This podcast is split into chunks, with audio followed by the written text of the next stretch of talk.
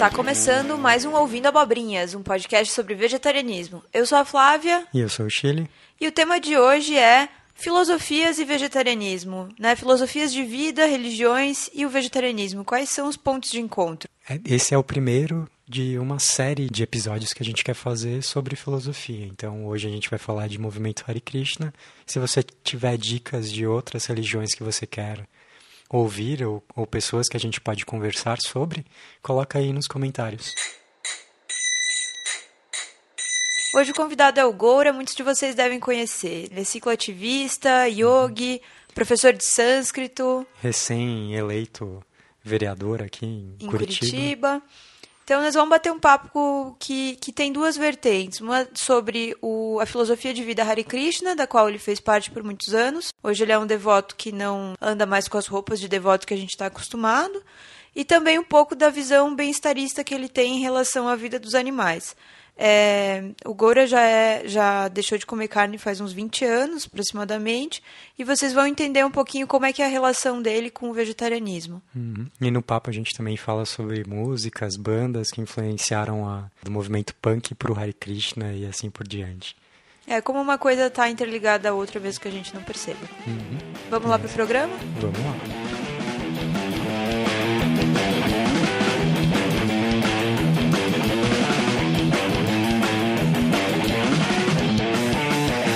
Entrevistado de hoje é o Goura Nataraj. Na verdade, o nome dele é Jorge, ninguém conhece ele assim. Cicloativista, devoto de Krishna Yogi, formado em filosofia, certo? Isso mesmo. Goura, se apresenta aí para quem não te conhece. Bom, eu sou Jorge Brandi. É, primeiro de tudo, fora Temer. Segundo de tudo, obrigado Flávia, obrigado Carlos. É, bom, eu sou Jorge Brandi. Eu com 16 anos é, recebi uma iniciação no yoga, com 18 na verdade. Eu fui, é, ganhei o nome de Goura Nataraj Das, uma iniciação no Bhakti Yoga, no caminho da devoção. Qual que é o significado de... Goura Nataraj Das quer dizer o servo do rei dos dançarinos dourado. Uhum. É o nome de Krishna Chaitanya, que foi um santo do século XV na Índia, 15 e 16 e que é um foi um mestre da assim da consciência de Krishna da yoga do yoga devocional. E na Índia na tradição do yoga você no, normalmente recebe um nome referente a, a uma divindade a, ao Ishta Devata que é a forma de Deus a qual você está conectado né? e bom tenho 37 anos sou nascido aqui em Curitiba. Eu sou vegetariano há 20 anos com 16 anos eu parei de comer carne e sou tenho graduação e mestrado em filosofia pela Universidade Federal.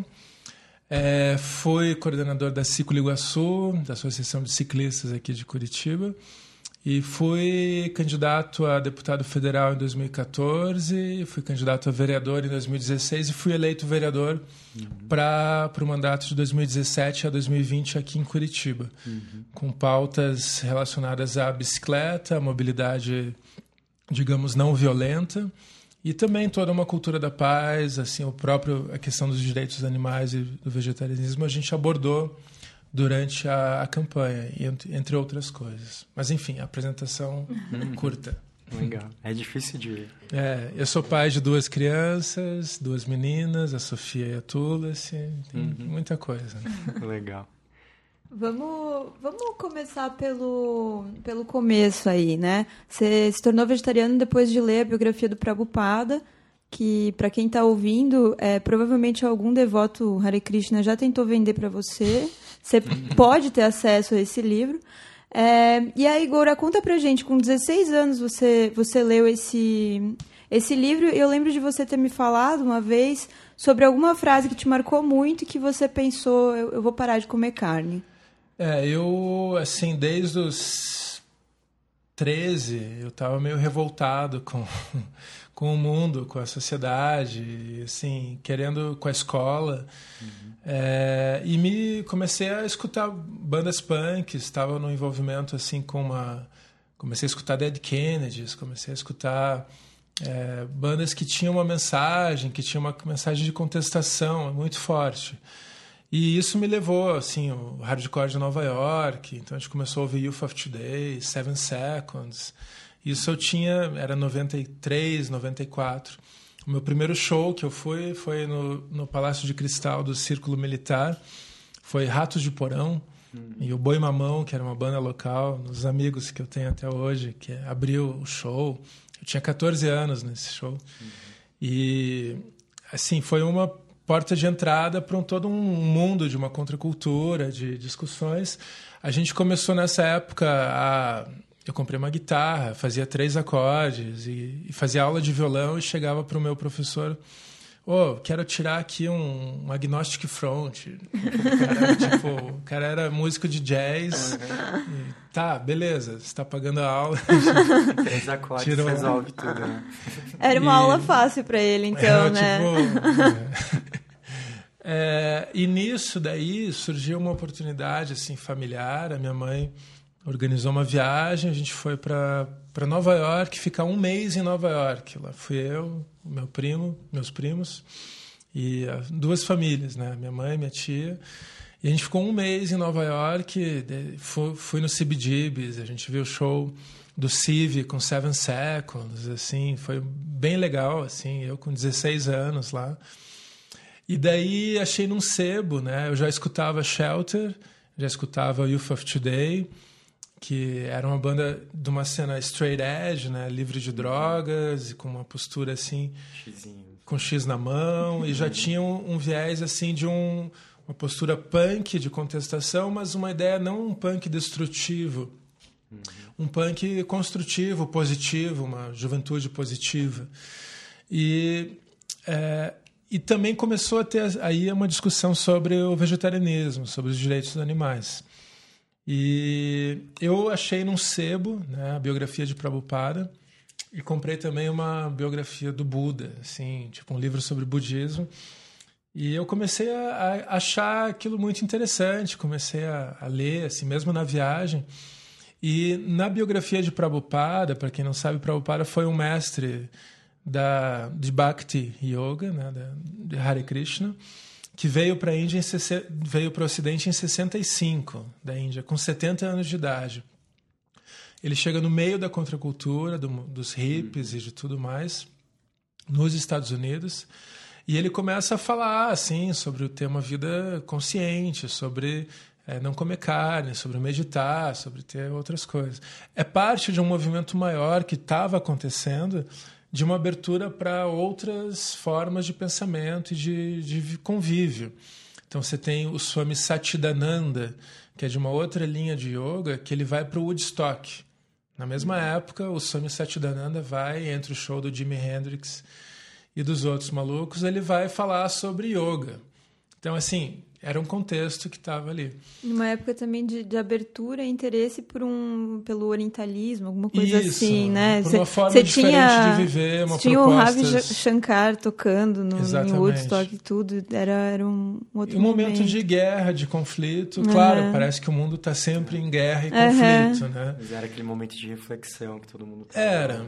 E, e, eu li daí, fui começando a ler a biografia de Prabhupada. Na verdade, desculpa, antes disso, aqui no Brasil, aqui em Curitiba, eu lembro de ir na casa da minha tia e pegar a Bhagavad Gita, que é o principal texto filosófico da Índia, e ficar lendo, é, ficar olhando as imagens que me encantavam muito, toda a iconografia védica né, dos Vedas, e tentava ler o texto e não entendia, desculpa, nada, assim, não entendia nada, assim, lia aqueles nomes em sânscrito, não entendia nada, mas as imagens me chamavam muito a atenção.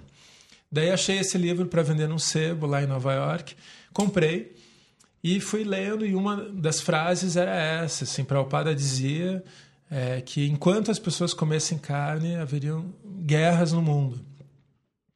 Eu achei aquilo, não entendi realmente não entendi na época a relação entre comer carne e guerra.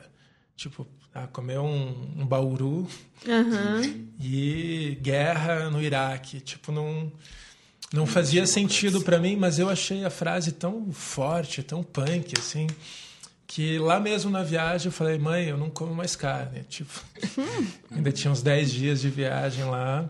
E voltei daí sem comer carne, e isso eu já estava tocando em bandas, já tinha um envolvimento ali.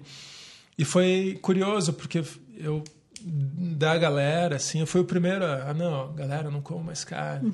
Eu sofri um bullying, sofri um monte de coisa, mas daí, ah, os meus primos, que depois fizeram o Colígere, a banda uhum. toda, pararam de comer carne, os meus amigos, tá, viraram, viraram veganos, assim, isso em 97, 98, e daí foi legal, porque foi um processo que desencadeou um monte de coisa, é, nessa cena hardcore existia, por exemplo, o Alimento e Ação, que era um, um movimento do pessoal envolvido na cena de pô, cozinhar, buscar alimentos e distribuir para as pessoas carentes. Uhum. Havia uma conscientização, assim, uma consciência social é, muito forte e foi, foi bem natural assim uhum. o, parar de comer carne dentro de um, num processo maior de questionamento sobre a política, sobre a cidade e tudo mais. Né? E um outro entendimento em relação com a cozinha, com a comida, né? De fato, você falou dessa...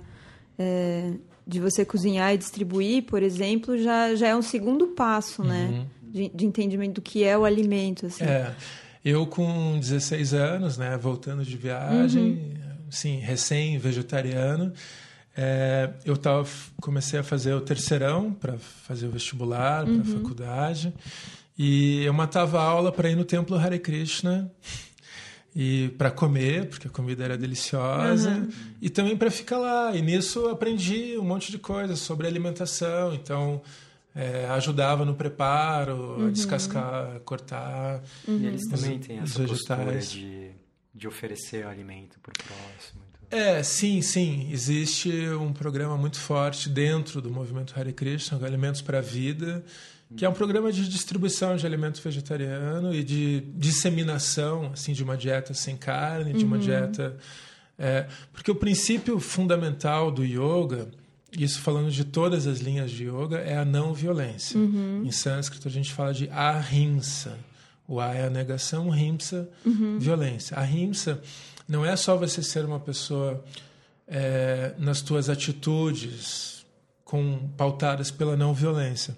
É também você pensar como você fala, como você pensa, como você age com o teu próprio corpo, como você age com os corpos dos demais seres vivos. Então, deixar de comer carne é um princípio que tá que subjaz assim a, a compreensão do yoga. Porque a carne, querendo ou não, é um alimento que vem da morte de um animal. Eu posso esperar que esse animal morra, então eu vou comê-lo, uhum. ou eu vou matá-lo diretamente. E eu posso fazer parte de uma indústria que mata de forma é, insensível, de forma assim fria, calculista e científica, ou eu posso faz, fazer parte dessa matança de forma artesanal, como existem movimentos que pregam isso uhum. mesmo de eu cuidar, eu vou cuidar da galinha, eu vou matar uhum. a galinha, eu vou cozinhar a galinha. Mas eu sei o que, que eu estou comendo. Uhum. Essa linha bem-estarista, ela é vista como aceitável dentro do, não sei se dá para chamar de movimento Hare Krishna, ou qual é o termo correto? Eu não isso? sei, eu posso falar por mim. Tá, fale. Você quer falar por você, então? Eu, falo, eu posso falar de mim. Né? É, eu, eu, pessoalmente, eu acho que isso também é uma questão ligada ao yoga. Existe um conceito de que é Loka Samasta Sukhino Bhavantu, em sânscrito, quer dizer o bem-estar de todos os seres. E, e nisso a gente tem que buscar você não causar dor a nenhum outro ser vivo. Então eu acho assim, a gente não vai mudar o mundo da noite para o dia, eu acho que existem processos acontecendo de tomada de consciência.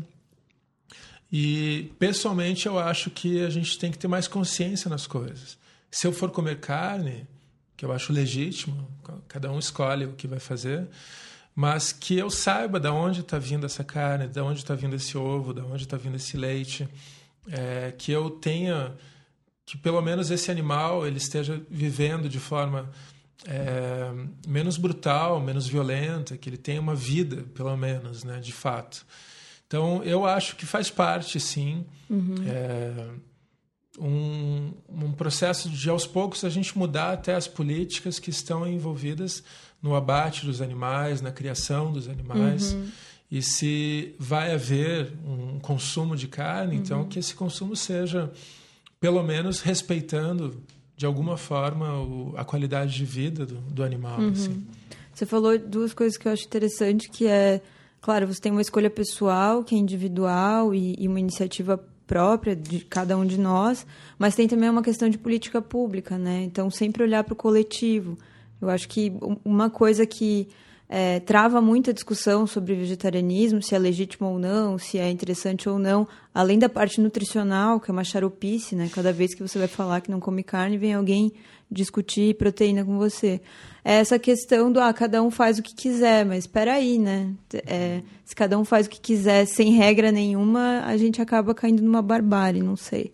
É, ao mesmo tempo, eu vejo assim: eu nasci, nós nascemos uhum. numa cultura em que os meus pais comiam carne, os uhum. meus avós matavam as galinhas, uhum. os meus uhum. bisavós viviam em sítio, os meus uhum. tataravós eram fazendeiros ali. Uhum.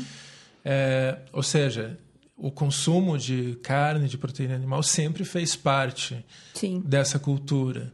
É, diferentemente da Índia, onde o, o, não consumo da proteína animal sempre fez parte da cultura, uhum. pelo menos desde que a gente sabe da história. É, seus 5 mil anos ali, fichinha, né? Ao mesmo tempo, você lê o Mahabharata, né, que é o grande texto do, no qual a Bhagavad Gita está inserido, os heróis do Mahabharata, os guerreiros, eles comiam carne. Uhum. Eles matavam os animais, eles caçavam os animais. Então existe isso. A própria questão do vegetarianismo é parte, digamos, de um entendimento dos brahmanes, uhum. que eram as pessoas, as castas que desenvolviam um cultivo espiritual, que buscavam a não violência, que buscavam uma consciência sobre seus atos, sobre suas palavras e seus pensamentos. Uhum. Daí, claro, você traça um paralelo com Pitágoras na Grécia, com vários outros filósofos gregos que também tinham uhum. esse preceito.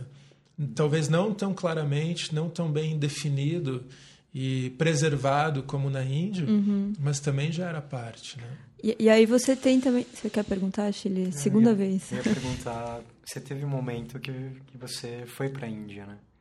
Ele foi super relacionado à questão do movimento Hare Krishna também. Foi. Eu fui três vezes à Índia até agora. Faz 10 anos que eu não vou, morro de saudade, de vontade de voltar. Mas a primeira vez que eu fui à Índia eu tinha 18 anos, foi em 98.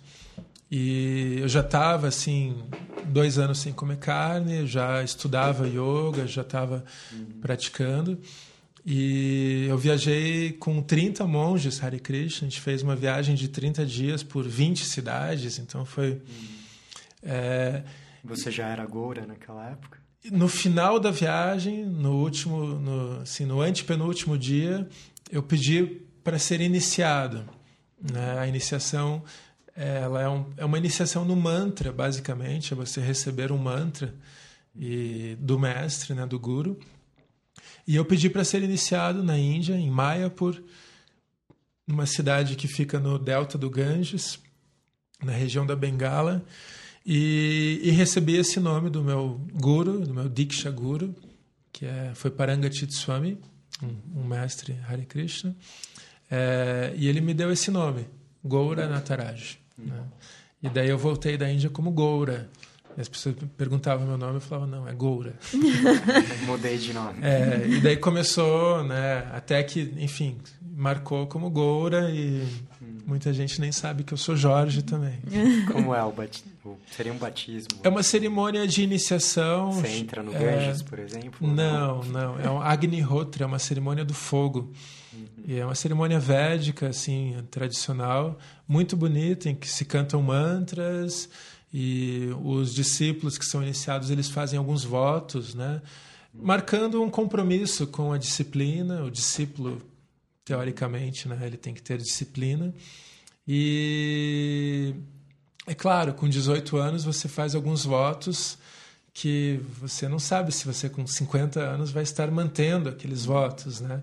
E como mas, estão os teus votos? Mas o, um dos votos uhum. é o voto referente a não comer carne, peixe e ovos. Uhum. Né? Eu hoje em dia eu como alimentos com ovos, mas eu carne e peixe desde e frutos do mar. Eu não como desde então. É, eu fiquei assim quase 15, 16 anos sem comer Ah, esse quiche tem ovo. Tá, não quero. Esse bolo tem ovo. Não, eu não quero. Mas, enfim, hoje em dia eu, eu como. Uhum. Não, mas também eu procuro daí buscar um ovo que seja. Uhum. Tem, uma- tem esse entendimento aí de que alguns alimentos seriam impuros, talvez, não sei. Porque além da Sim. gente falar desses derivados de animais, tem outros, né? Que Por exemplo, alho e a cebola. o alho, a cebola, É, algumas pra- outras coisas assim. isso para isso, para a gente entender isso, é bom lembrar da Bhagavad Gita, onde Uhum. ela coloca que existe uma classificação no mundo. Uhum. Todas as coisas do mundo, da existência, de acordo com essa percepção do yoga, dos textos da filosofia indiana, eles são marcados e são definidos por três qualidades. Em sânscrito são chamados de gunas. Guna quer dizer qualidade ou quer dizer também corda.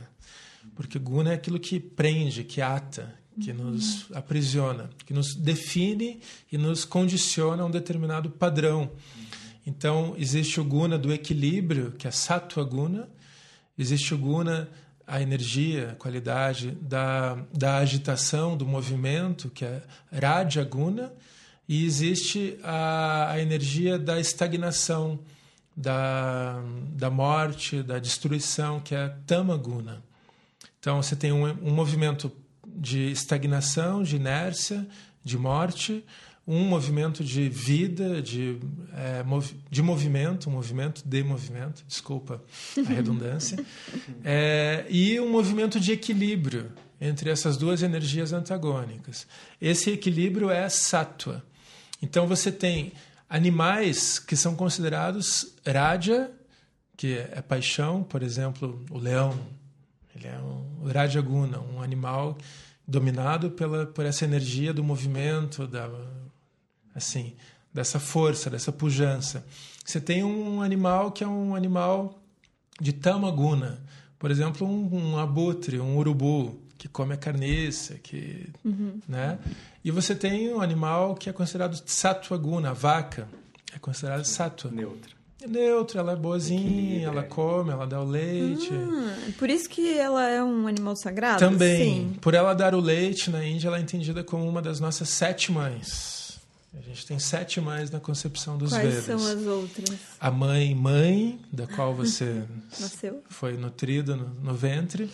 A, a babá, ou a ama de leite, no caso. A, a vaca, a mãe vaca. A mãe terra, né, a natureza.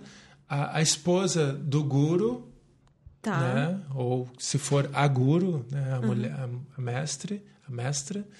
É, a esposa do rei, ou a rainha, ou a presidenta. Ou a primeira dama. E por último, a Brahmani, a mulher sábia. Ela é entendida também como uma das mães. É, mas assim, onde a gente estava, a gente estava falando dos gunas, É. que os alimentos eles são marcados pelos gunas também. Então você tem na Bhagavad Gita essa determinação. O alimento em sattva guna é aquele que promove a vida, é um alimento fresco, um alimento vivo, um alimento forte, um alimento saudável e saboroso. Um alimento em raja guna é um alimento picante, é um alimento que causa dor, um alimento forte.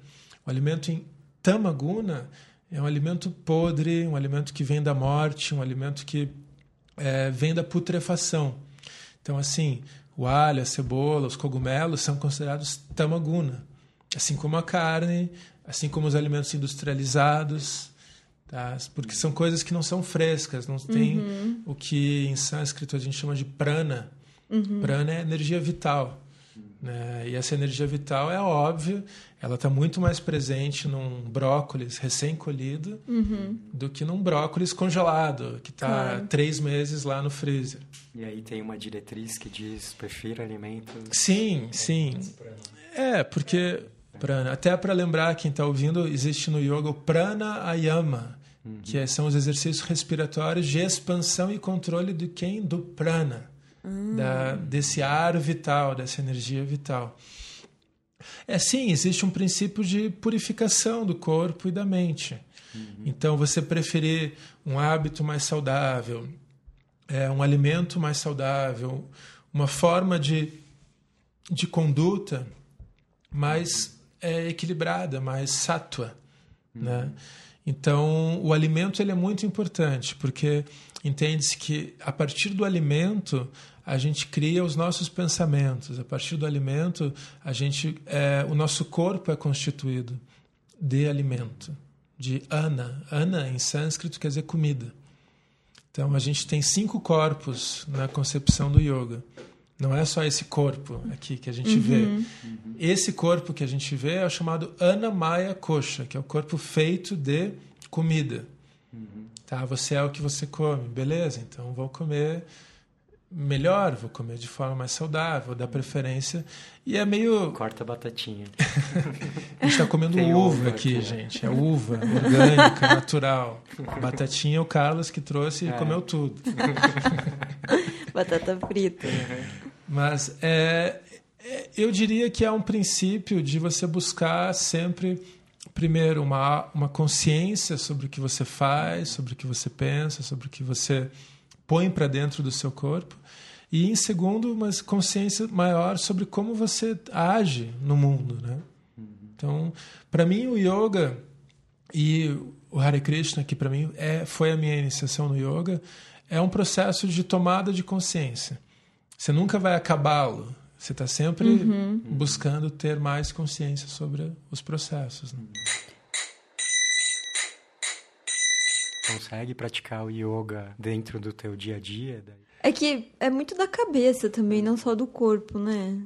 É, essencialmente, a gente tem uma noção errônea, eu considero errônea, uhum. de que aqui no Ocidente, com uma assim popularização de uma parte do yoga, que é o Hatha Yoga, que são os exercícios, são as posturas psicofísicas, de achar que isso é o yoga. Uhum. E o yoga não é isso.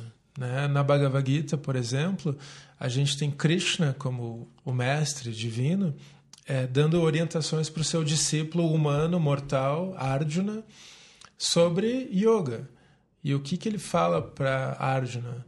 Ele fala em um determinado momento, Arjuna, para praticar yoga você tem que alinhar o corpo, a mente, respirar, controlar a energia sexual, controlar o alimento, controlar o, o dormir, você tem que controlar os pensamentos e a ação. E a disciplina. Mas ele diz, você tem que agir em yoga, em tudo que você faz. E Arjuna, no caso, ele é um guerreiro que vai entrar numa guerra.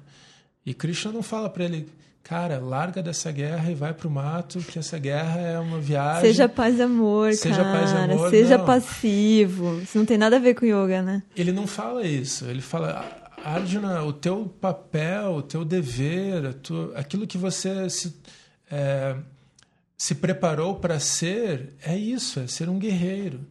Você não vai agora fingir que você é um monge da floresta. Você tem que fazer o teu papel. Tá? Você tem que cumprir o teu karma, que é a tua ação. Mas daí Krishna ensina a Arjuna um segredo, que é o segredo de fazer a ação, ou seja, tudo que, aquilo que a gente tem que fazer na vida, só que com uma mentalidade diferente, que é o que Krishna chama de karma yoga, que é você oferecer os frutos da tua ação, ou seja, o resultado da tua ação para o cosmos, para o universo, para o bem maior, para o bem coletivo. E esse é um ensinamento fundamental na Gita. Assim. Yoga é um equilíbrio entre essa dualidade do mundo. Uma hora a gente está feliz, outra hora a gente está triste. Uma hora as coisas que a gente quer fazer dão certo, sucesso. Outra hora elas dão totalmente errado, fracasso. E qual que é a nossa postura nesse movimento pendular? Ou a gente está, uhul, feliz, ou a gente está, triste. E a gente não mantém o equilíbrio. E Krishna fala, a primeira definição de yoga na Bhagavad Gita é equanimidade. E Krishna deixa claro, essa equanimidade, essa postura equânime, é uma postura equânime em relação ao sucesso e o fracasso, em relação à felicidade e é, à tristeza, em relação à honra e à desonra. Ele vai dando vários exemplos. Ele não fala de yoga, de respiração. Ele fala yoga é equanimidade. E nesse sentido que eu vejo, assim, tudo que a gente faz, seja uma ação de trabalho profissional, uma ação é, pessoal, a gente tem que buscar essa equanimidade. Hum. É difícil. Que isso vai muito além do, do Hatha Yoga. Vai muito além. Hum. Mas o, o Hatha Yoga ele tem um papel importantíssimo, que é um papel de purificar o corpo. Né? De você ter uma digestão melhor, você dormir melhor, você ter uma saúde. Hum. Porque o corpo ele é mortal. Ele vai. Desculpa, gente, vocês vão morrer. Eu vou morrer também. É, a gente vai ficar doente, a gente não vai morrer do nada. Talvez sim, mas é. provavelmente a gente vai adoecer. E adoecer não é legal. A gente sofre, é dolorido, é chato, é, é uma bosta. E, mas existe isso. Então a gente tem que ter uma postura de, de realismo, assim, de entender que eu posso sim, isso é uma outra lição do yoga de Krishna, é minimizar o sofrimento. Eu posso minimizar o sofrimento pelo qual eu vou passar, e eu posso minimizar o sofrimento que eu vou submeter os outros seres. Então, sendo consciente do meu corpo, da minha alimentação, eu vou minimizar o meu sofrimento. Mas sendo consciente das minhas ações, eu vou minimizar o sofrimento dos outros seres. Então aí também entra um gancho para a gente pensar é, o vegetarianismo como uma ação é, política e, uhum. e, espiritual assim também. Né? Eu ia te perguntar sobre o karma, a ligação entre, sei lá, o karma negativo que se cria ao comer carne. Os textos dos Vedas falam que você, ao comer carne, digamos, de uma vaca, de um boi, você vai ter que renascer a quantidade de pelos existentes naquele animal. Caraca, velho. Uhum. É, são hipérboles que estão sim, presentes sim. nos textos, assim. É, é, é uma figura de linguagem, uma coisa para ser é, forte é, mesmo, não, né? né? É, não sabemos, né? Mas a, a ideia é que né, a palavra karma, em sânscrito, ela quer dizer, ela vem da raiz kri, tá? É uma raiz verbal que literalmente, gente, tirem da ideia da mente a ideia de que karma é uma coisa ah, é o seu negativo. karma, é a tua mochila pesada que você está carregando. Não. Karma é ação. Estar sentado é uma ação. Estar quieto é uma ação. Dormir é um karma. Conversar é um karma. Preparar um alimento é um karma. E o, assim, o yoga afirma basicamente que toda ação tem uma reação. Se eu preparar direito o meu alimento, eu vou ter um alimento gostoso. Essa é a reação. Se eu cuidar de como eu me alimento, eu vou ter uma saúde mais forte, mais é, firme. Então, essa é a reação. Então, é muito não tem nada de místico aqui. Uhum. No sentido de que se eu como muita carne, o que, que vai acontecer com o meu corpo? A ciência já demonstra. Você vai ter uma série de problemas de saúde. Uhum. E, além disso, eu vou estar pro, promovendo uma cadeia de, de morte, de violência, de destruição. Uhum. Então, nesse sentido, eu não vejo com maus olhos, é, como a gente falou no início da conversa. É, caminhos pelos quais eu vou ter um consumo de carne, mas que seja um consumo é, que respeite o bem-estar do animal, que respeite a natureza. Eu acho isso é, muito mais em, assim em harmonia com, com a natureza, com as coisas todas, do que, sei lá, um vegetariano que é estúpido, que é idiota, que, uhum. Só come coisa industrializada, uhum. não está nem aí com. Assim, um pouco mais de honestidade e responsabilidade no consumo, né? Eu acho, eu acho. É diferente desse artigo, até me marcaram no, no, Facebook, assim, ah, porque o cara fala, você é vegetariano. Aquele argentino. É, né? Hum. mas Ai, você, não quis ler você porque... também está matando animais. Para mim, a questão principal de não comer carne não é por eu não matar animais, é porque eu não quero comer o corpo de animais mortos. Sim, eu sei que a minha vida na cidade, é, eu tenho carro. Tudo causa impacto. Eu né? é consumo petróleo, eu consumo um tofu que sei lá de onde vem. Assim, tudo isso tem um impacto com o ambiente. Eu estou matando também. Uhum. É, mas o ponto principal, eu não quero eu comer um pedaço de carne, que é um, um pedaço de um tecido arrancado de um corpo de um um ser vivo. Para mim é isso, não é se eu mato menos ou mais. É, eu acho que é, não é esse o foco, né? Uhum. Mas o, o, texto ficou com esse foco, né? E, a mas, entrevista. Mas aí, vocês leram inteira essa entrevista, fazendo um parênteses eu li, agora? Eu li. E aí, porque os trechos que eu li, se você quiser cortar isso depois, te li, você corta, mas eu, eu acho importante falar. Texto há uns dois anos atrás já. Assim, ó, os trechos não, não que eu li sentido. não são muito melhores do que argumentos muito ruins de algumas pessoas, assim, na boa, cara, eu achei ruim. É, o que eu acho assim, né, eu tô faz 20 anos sem comer carne, assim. E eu lembro, pô, antigamente você não tinha tinha um ou dois restaurantes vegetarianos, você tinha uma ou duas é, pessoas que se solidarizavam com você. E eu acho que é natural, assim, de ter movimentos de, de ampliação de um processo. Hoje em dia, aqui em Curitiba, é muito fácil você não comer carne, você tem opções na rua, você tem opções no mercado, você tem opções de restaurante. É, eu acho que eu não dou muita bola, falar real, assim, para essa questão de argumentação, porque eu acho que cada um vai tomar para si o que quer é, que reforce o seu dogma, né? E pensando aqui o, o, texto grego, né? Dogma em grego quer dizer opinião. Uhum, dogma é opinião e todo mundo tem opinião, todo mundo é dogmático, assim. Uhum. E a partir do momento que você tem alguma, algum tipo de experiência é, a partir da qual tu, o teu dogma se transforma, ele se altera, eu acho que aí você tem uma mudança de fato é, pessoal possível e verdadeira. Porque se você vai mudar a sua atitude apenas pelo dogma de outra pessoa, talvez daqui a dois anos, ou um ano, ou um mês, você aquela tua mudança já não se sustentou. Né? Por que, que você parou de comer carne e você voltou a comer carne? Eu tenho vários amigos que fizeram isso, assim, uhum. e eu não julgo eles. Eu acho que uhum. eles têm um processo deles, assim, uhum. de, de conscientização, de vida deles. Uhum. Assim como eu acho em relação ao aborto, em relação ao uso de é, substâncias lícitas ou ilícitas, eu acho que cada um tem um processo de conscientização e de, de ação sobre si. E não é um único caminho, né? Não. Tem vários entendimentos e, e entendimentos que, que levam a. Mas o que eu tenho preguiça é decisões. é como isso é propagado dogmaticamente é. por outras pessoas. É, é ainda é como... bem que não me marcaram, sério. Esse podcast vai ao ar, acho que depois vezes. que essa, essa onda essa desse negócio passar, ainda bem.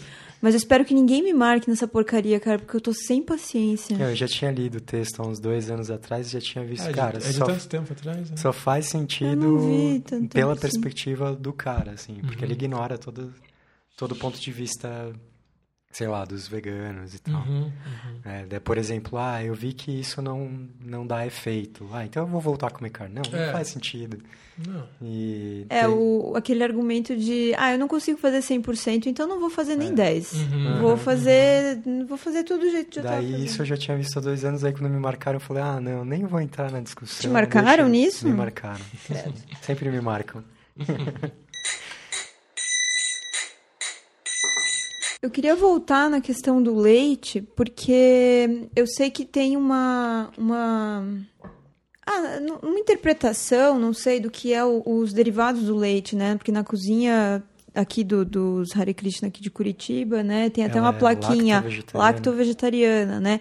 Então, a manteiga clarificada, o ghee, o iogurte, ah, o leite, sim. a ricota, é, são ingredientes, considerados ingredientes por eles e muito importantes. E como a gente sabe tem muito vegano ouvindo, eu acho interessante a gente entender como que eles veem essa parte dos laticínios, por que, que é importante para eles. Você comentou que a vaca é vista como uma das mães, né? Poderia falar um pouco mais assim dessa é, imagem? Eu acho importante a gente pensar assim, né? O que, que era isso há 100, 200, 300, 500, mil anos atrás, assim.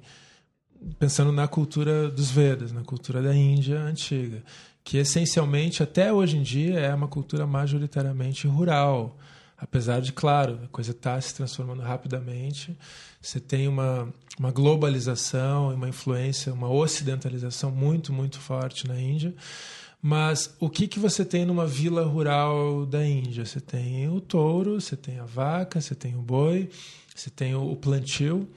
Né? Para os hindus, né, também é, é errôneo a nossa caracterização de hindu Porque dentro do hinduísmo você tem, por exemplo, desde o culto de Kali, da deusa Kali, que é uma deusa feminina, uma energia feminina, mas uma energia da, da morte, da destruição.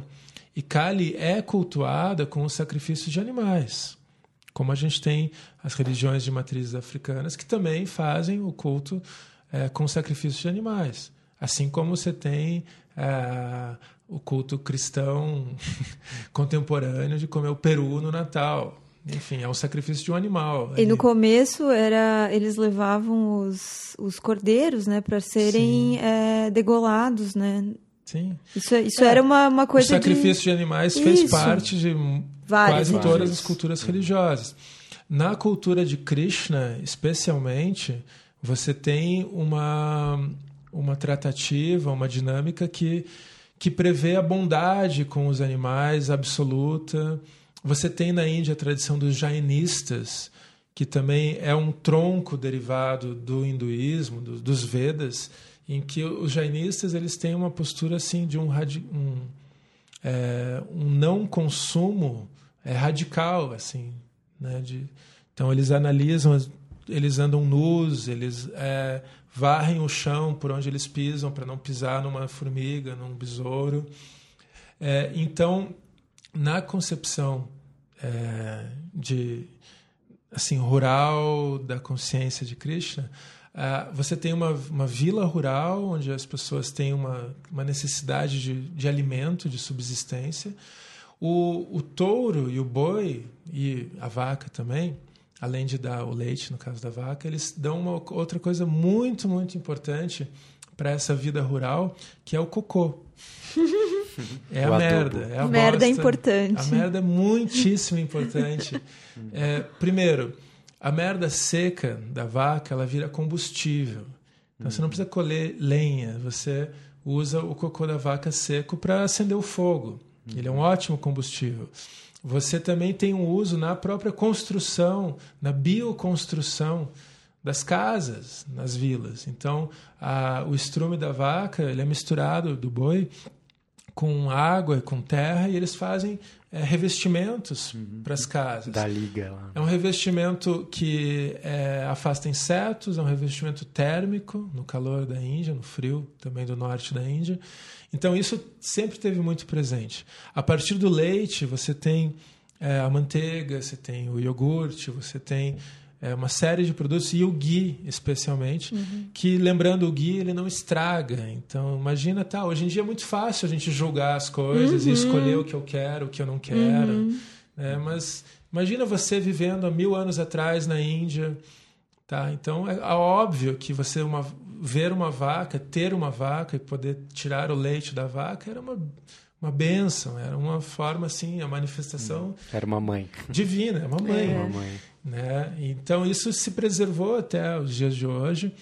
E eu acho que a questão maior, assim, é óbvio, a gente vive em meios urbanos é, dissociados do meio rural, a gente não vê de onde vem o leite, de onde vem é, o alimento, mesmo o alimento não carnívoro, o alimento vegetariano que a gente consome, muito pouca gente sabe de onde está vindo, quem plantou, quem fez, da onde, como é que chegou até a minha uhum. geladeira.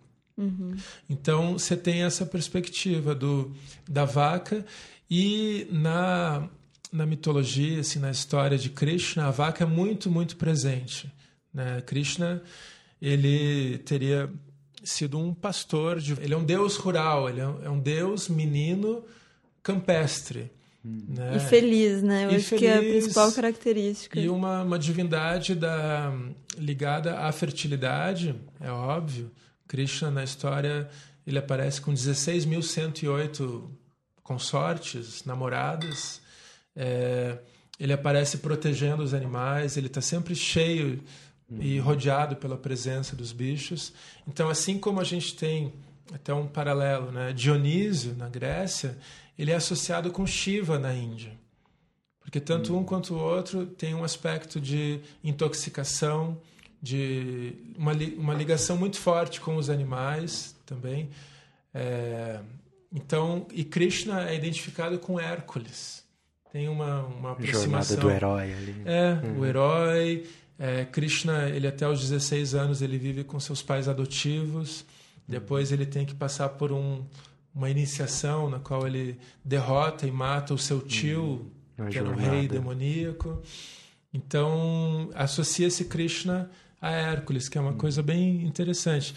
Mas, assim, eu também sei suma, a gente tem essa, essa postura, assim, de que é, a vaca é considerada um animal sagrado, mas eu gosto mais de entender que toda a vida ela é sagrada.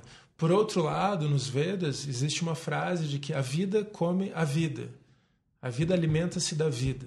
Uhum. E você olha para a natureza, é isso que acontece. Então, eu vejo muito mais a religião dos Vedas como uma religião da natureza, uma religião que vê a chuva é divina, ela é Indra.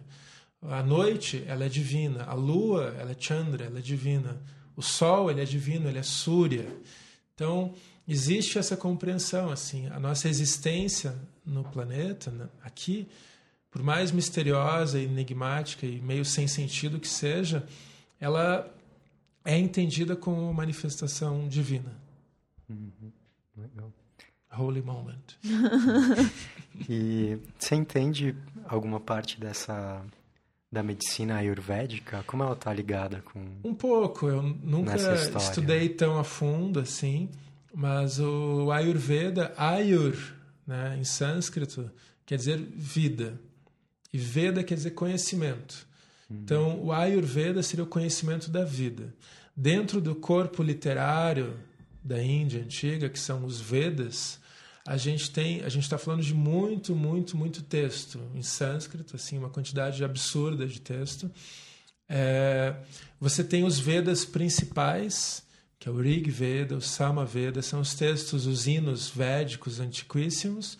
Você tem é, os Puranas, que são os textos mitológicos. Você tem as Upanishads, são os textos filosóficos.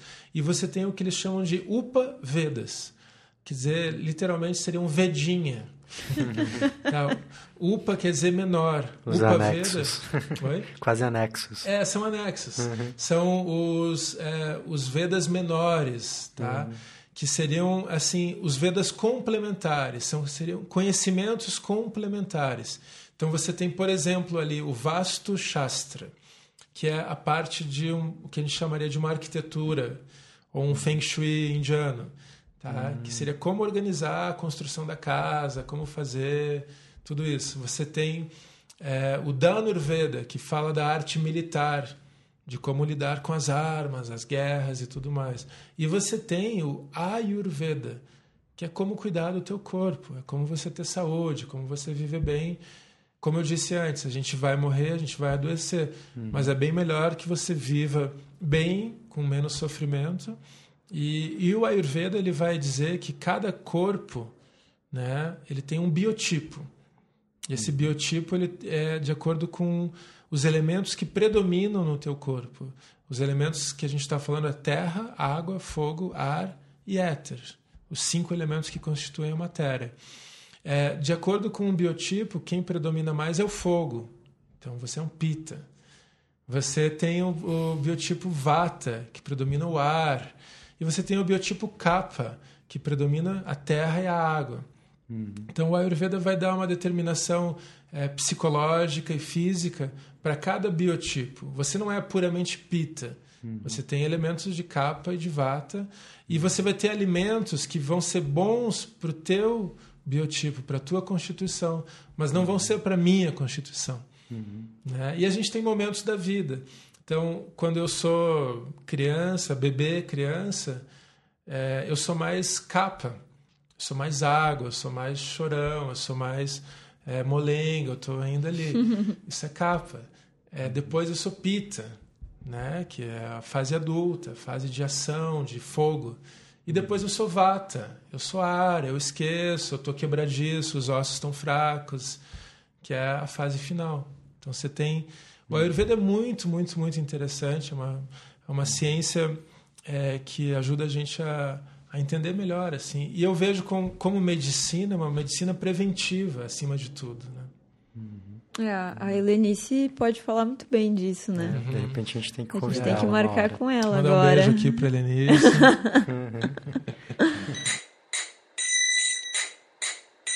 Gora, ia te perguntar sobre cultura alimentar. Por exemplo, quando você foi para a Índia, co- como foi? Ou o que, que te marcou na, na memória? Bom, de, em relação a alimento, eu, eu adoro a comida indiana, assim. Se pudesse, comia todo dia. eu acho muito, assim, né? As pessoas falam, e pra gente mesmo, né? Aqui no Ocidente, no Brasil, ah, não comer carne é meio sinônimo de não ter uma alimentação gostosa, né? Porque, ah, você vai deixar de comer. E a comida indiana é muito rica, muito saborosa. Ela, mesmo a comida vegana, assim, você tem trocentas opções ali que são muito, muito saborosas. É, o que me marcou muito na Índia foi, é, assim, ainda, sei lá, me marca, assim, mas os doces, eu acho que tem uma questão forte, assim, que tem um, um açúcar também diferente, tem um palm sugar, que é, que é muito utilizado, um açúcar de palmeira, cardamomo, Uhum. É, As especiarias. as né? especiarias e o curry também, né? A gente fala da masala, o curry. E eu fui descobrir só agora mais recente, estou plantando agora, que é o curry pat, que é a folha do curry. A gente não sabe disso, mas além da, da masala, da mistura que faz o, o curry, né? A mistura do pó, existe o curry pat, que é uma folha de uma árvore que você utiliza ela assim para refogar, para fazer as coisas e dá um, um, um gosto, um cheiro sensacional. É, puxa, eu gosto de lace, eu, eu, eu consumo assim, o lacto, né? O lace é a bebida também. E, e tem o bang, né? O bang é a bebida feita de maconha na Índia. Ah, é? É, bang. O nome é muito bom. Bug, bug. E existe na Índia uma festa de Shiva, o Shivaratri, que todo mundo bebe bang, assim, as, as cidades inteiras, todo mundo bebe bang, porque assim Mas como É o fermentado? Como é? não, ele é uma mistura feito? a, a partir das flores e das folhas da cannabis, da ganja. É, é feito uma mistura com amêndoas, com especiarias, e você pode ou tomar com água ou tomar com leite. Caraca. E, e assim, assim como eu falei antes de Dioniso, né? Dioniso tá ligado a Shiva na Índia e qual que é a, a intoxicação de Dioniso, de Baco, que vira em Roma? É o vinho. E na Índia, Shiva está associado a ganja, a cannabis também. E então existe também a, a cannabis é a bebida sagrada, né, o bang de Shiva. Então, em vários templos de Shiva eles servem bang e tem essa essa tradição. É, eu gosto muito assim do palak paneer, vou falar a verdade aqui, Que, que é uma, Não uma conheço. palak é espinafre em sânscrito. Ah, tá. E é, é uma preparação com panir, que é o, a ricota, um queijo artesanal. É um creme de espinafre com, com ricota, assim, que é sensacional. Chapati, que é o pão indiano. E hum, o arroz basmati, que eu acho também, assim, Nossa, um é arroz... delicioso. Pode ser branco ou integral, mas é, ele tem um aroma e é, é muito, muito gostoso, assim. Eu nunca fui para o sul da Índia, que ainda é uma, uma vontade muito grande. A Índia, assim como o Brasil, é um país de dimensões continentais, então você vai ter uma tradição, uma cultura local muito diferente do 100 metros, 100 quilômetros adiante. e assim Diferentes culturas alimentares. né? Muitas, né? Uma parte delas está retratada naquele episódio de Cooked que a gente viu, que é a série do Netflix em cima de um livro do Michael Pollan que chama Cozinhar, que mostra essa ligação forte que, que os indianos têm com a comida feita em casa. Não É. tem essa cultura do restaurante, aquilo É. que a gente tem aqui, né? E é muito legal, assim, Flávia, uma coisa que para mim me marcou muito era de comer no chão, é, nessa, nessa parte mais tradicional. Então, comia-se num prato de folha de bananeira, que é um pedaço de folha cortada, e eles vinham servindo, daí serviam na, sobre a folha, né, os alimentos ali, e sempre vinha uma pimenta inteira, assim, Caralho. para você ali tá, comendo. E E com a mão. com a mão direita, porque fala-se que o processo da digestão ele já começa com a mão, com o momento que você pega o alimento. A uhum. mão também ajuda uhum. no entendimento do corpo, da mente, de que você está. O processo de digestão não é só na barriga, uhum. já é, e não é só na boca, é na mão já. E a mão esquerda é utilizada para limpeza corporal ou para pegar coisas impuras, sujas. Então você utiliza a mão direita para se alimentar. Uhum. E, e, uma coisa assim, pelo menos nessa minha vivência na Índia, nas coisas mais rurais e mais tradicionais, que você daí tinha potes assim, servia-se um suco, um leite até, num pote de barro. E esse barro, você via o cara ali na esquina fazendo, uhum. né, com fazendo barro e secando e fazendo os potinhos. Você tomava aquilo e pegava e jogava no chão. Ah, é. Aquilo voltava, quebrava, era barro de novo. Uhum. É, as, os potinhos assim para colocar um, uma sopa, alguma coisa, que eram feitos de folhas.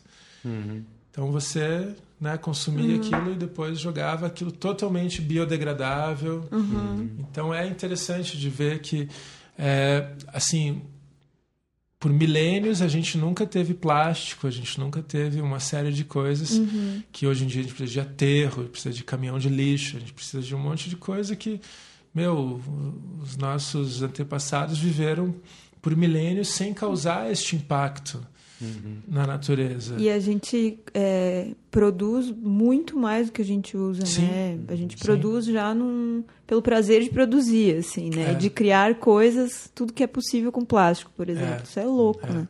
Nessa pegada entra o consumo de combustíveis fósseis. Sim, tudo. sim.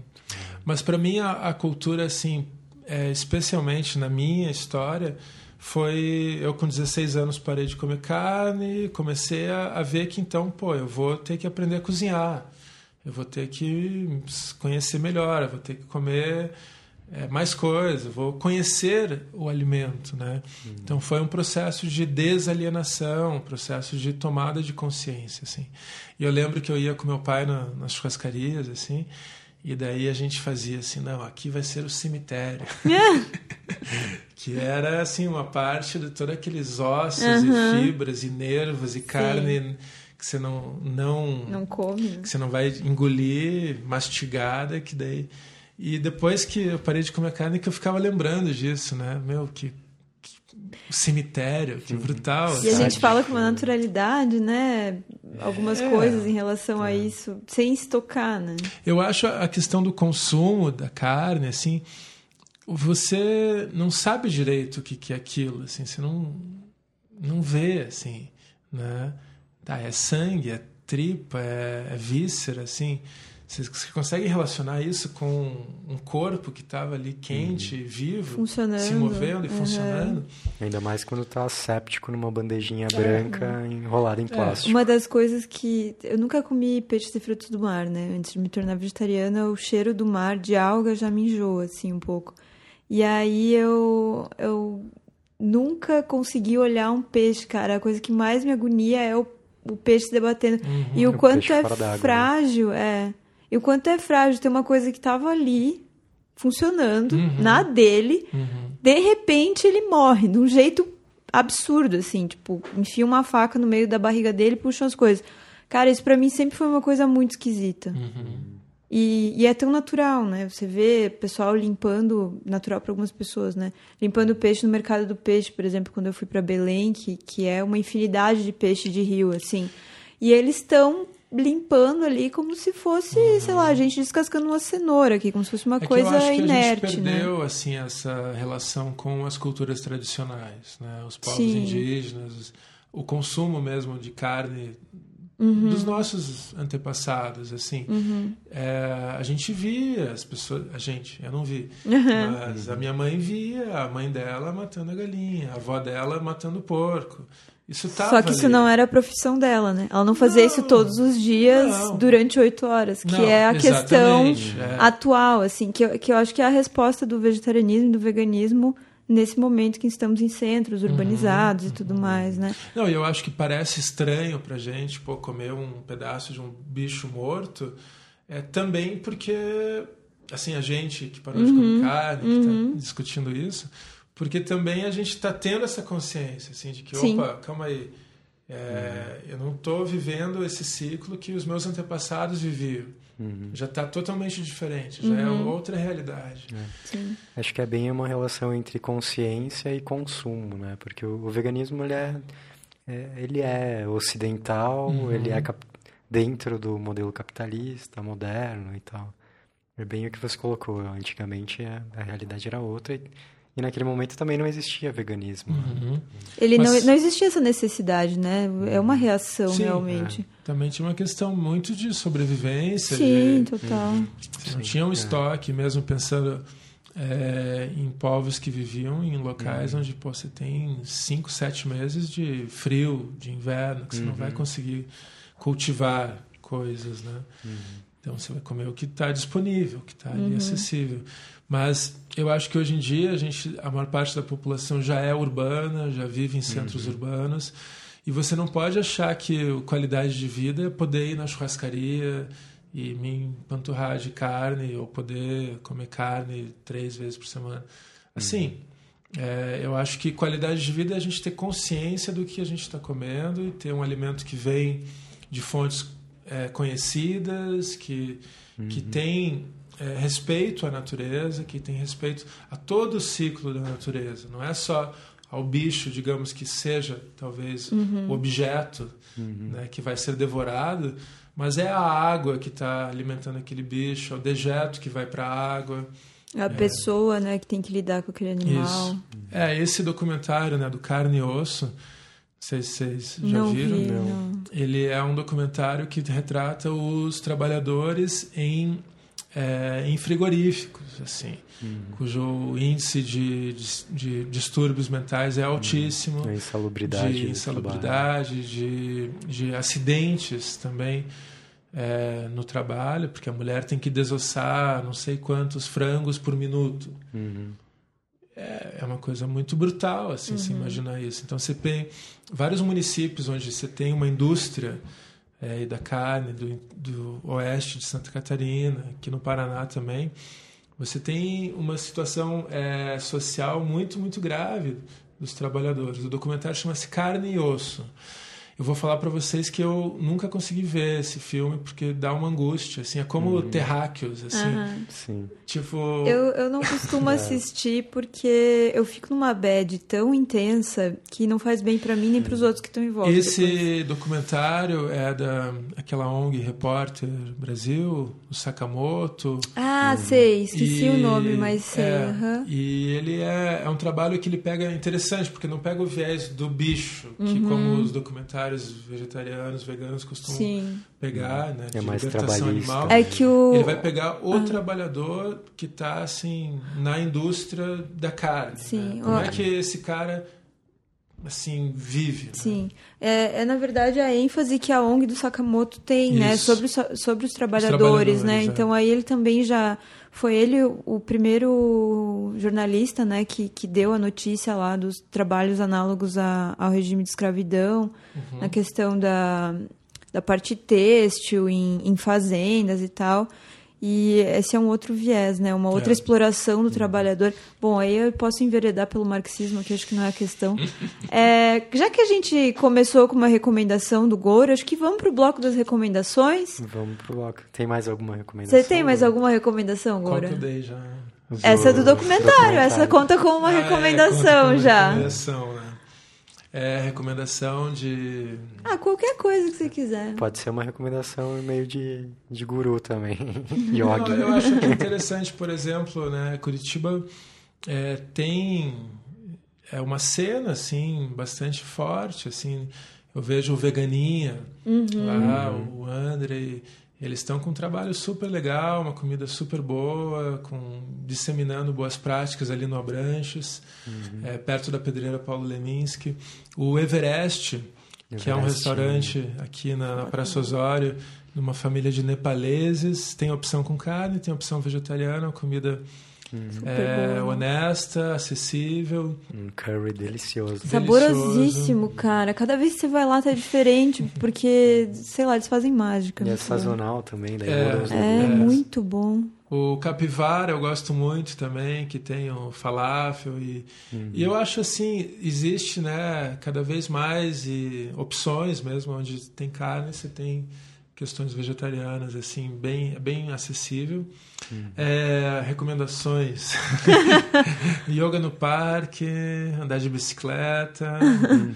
É, musicalmente, eu acho que a gente está vivendo também um espaço, um momento de espaços culturais independentes que você tem aí a Casa 102, Casa de Transição, Casa Transição, o Arnica Cultural, pessoal do Trombone de Frutas está tendo shows. Uhum. Eu acho que Curitiba está descobrindo a rua, está descobrindo uma troca mais é, livre uhum. e é muito saudável assim ver a cidade Claro que isso passa. Olha só, a gente passou a entrevista inteira sem falar de bicicleta. Ah, é. olha um recorde.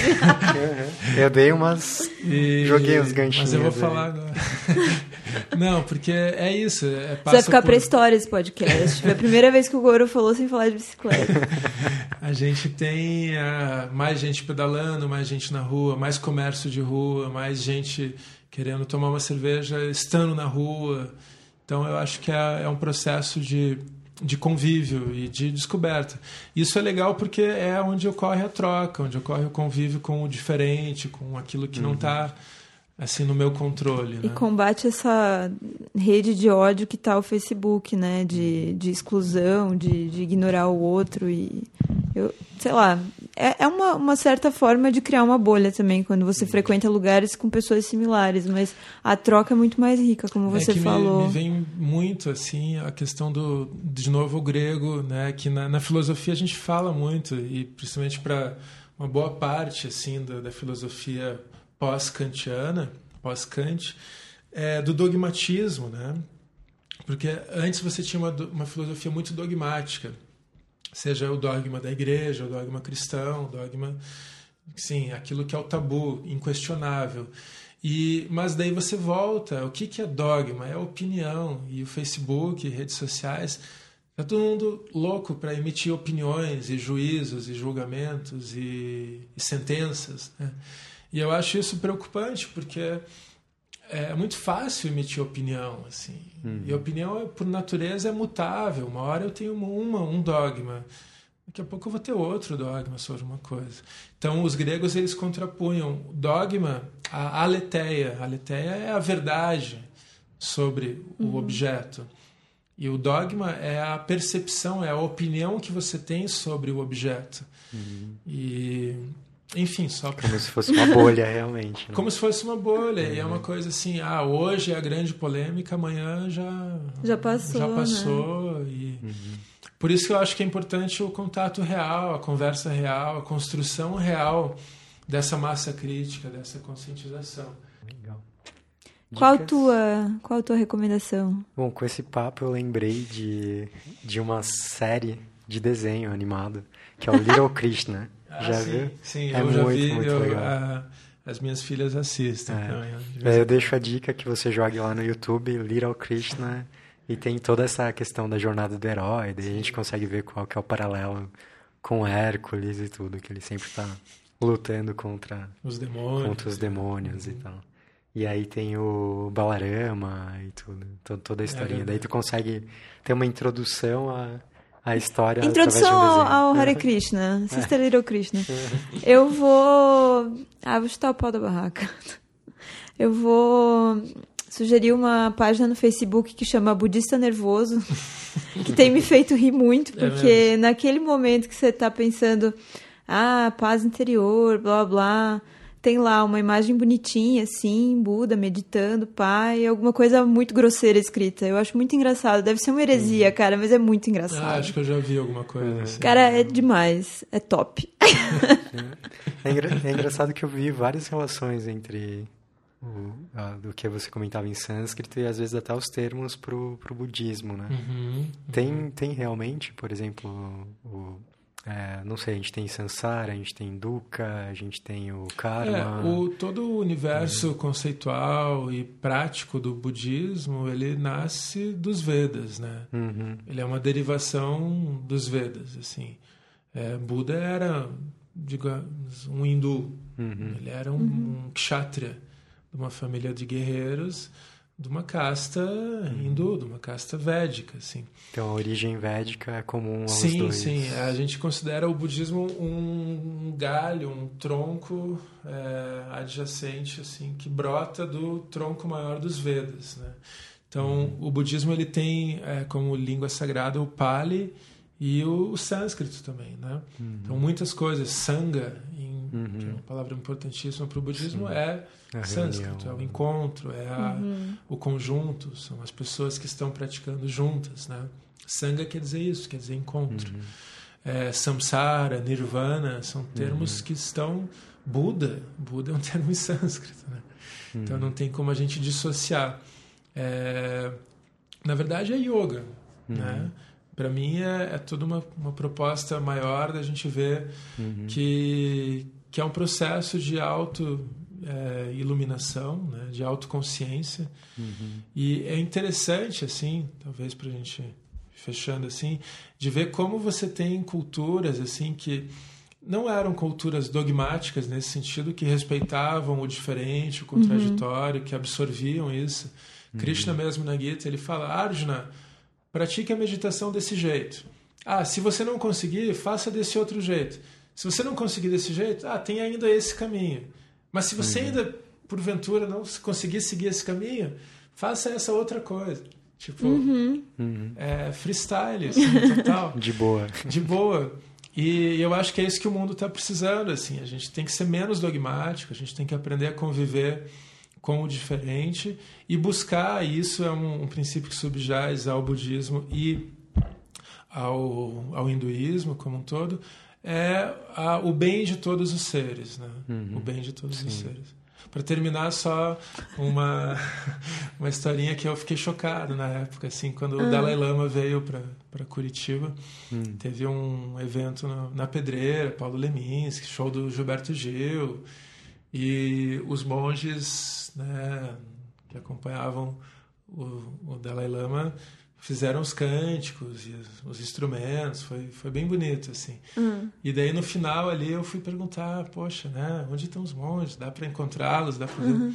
Ah, os monges foram no McDonald's. Ah!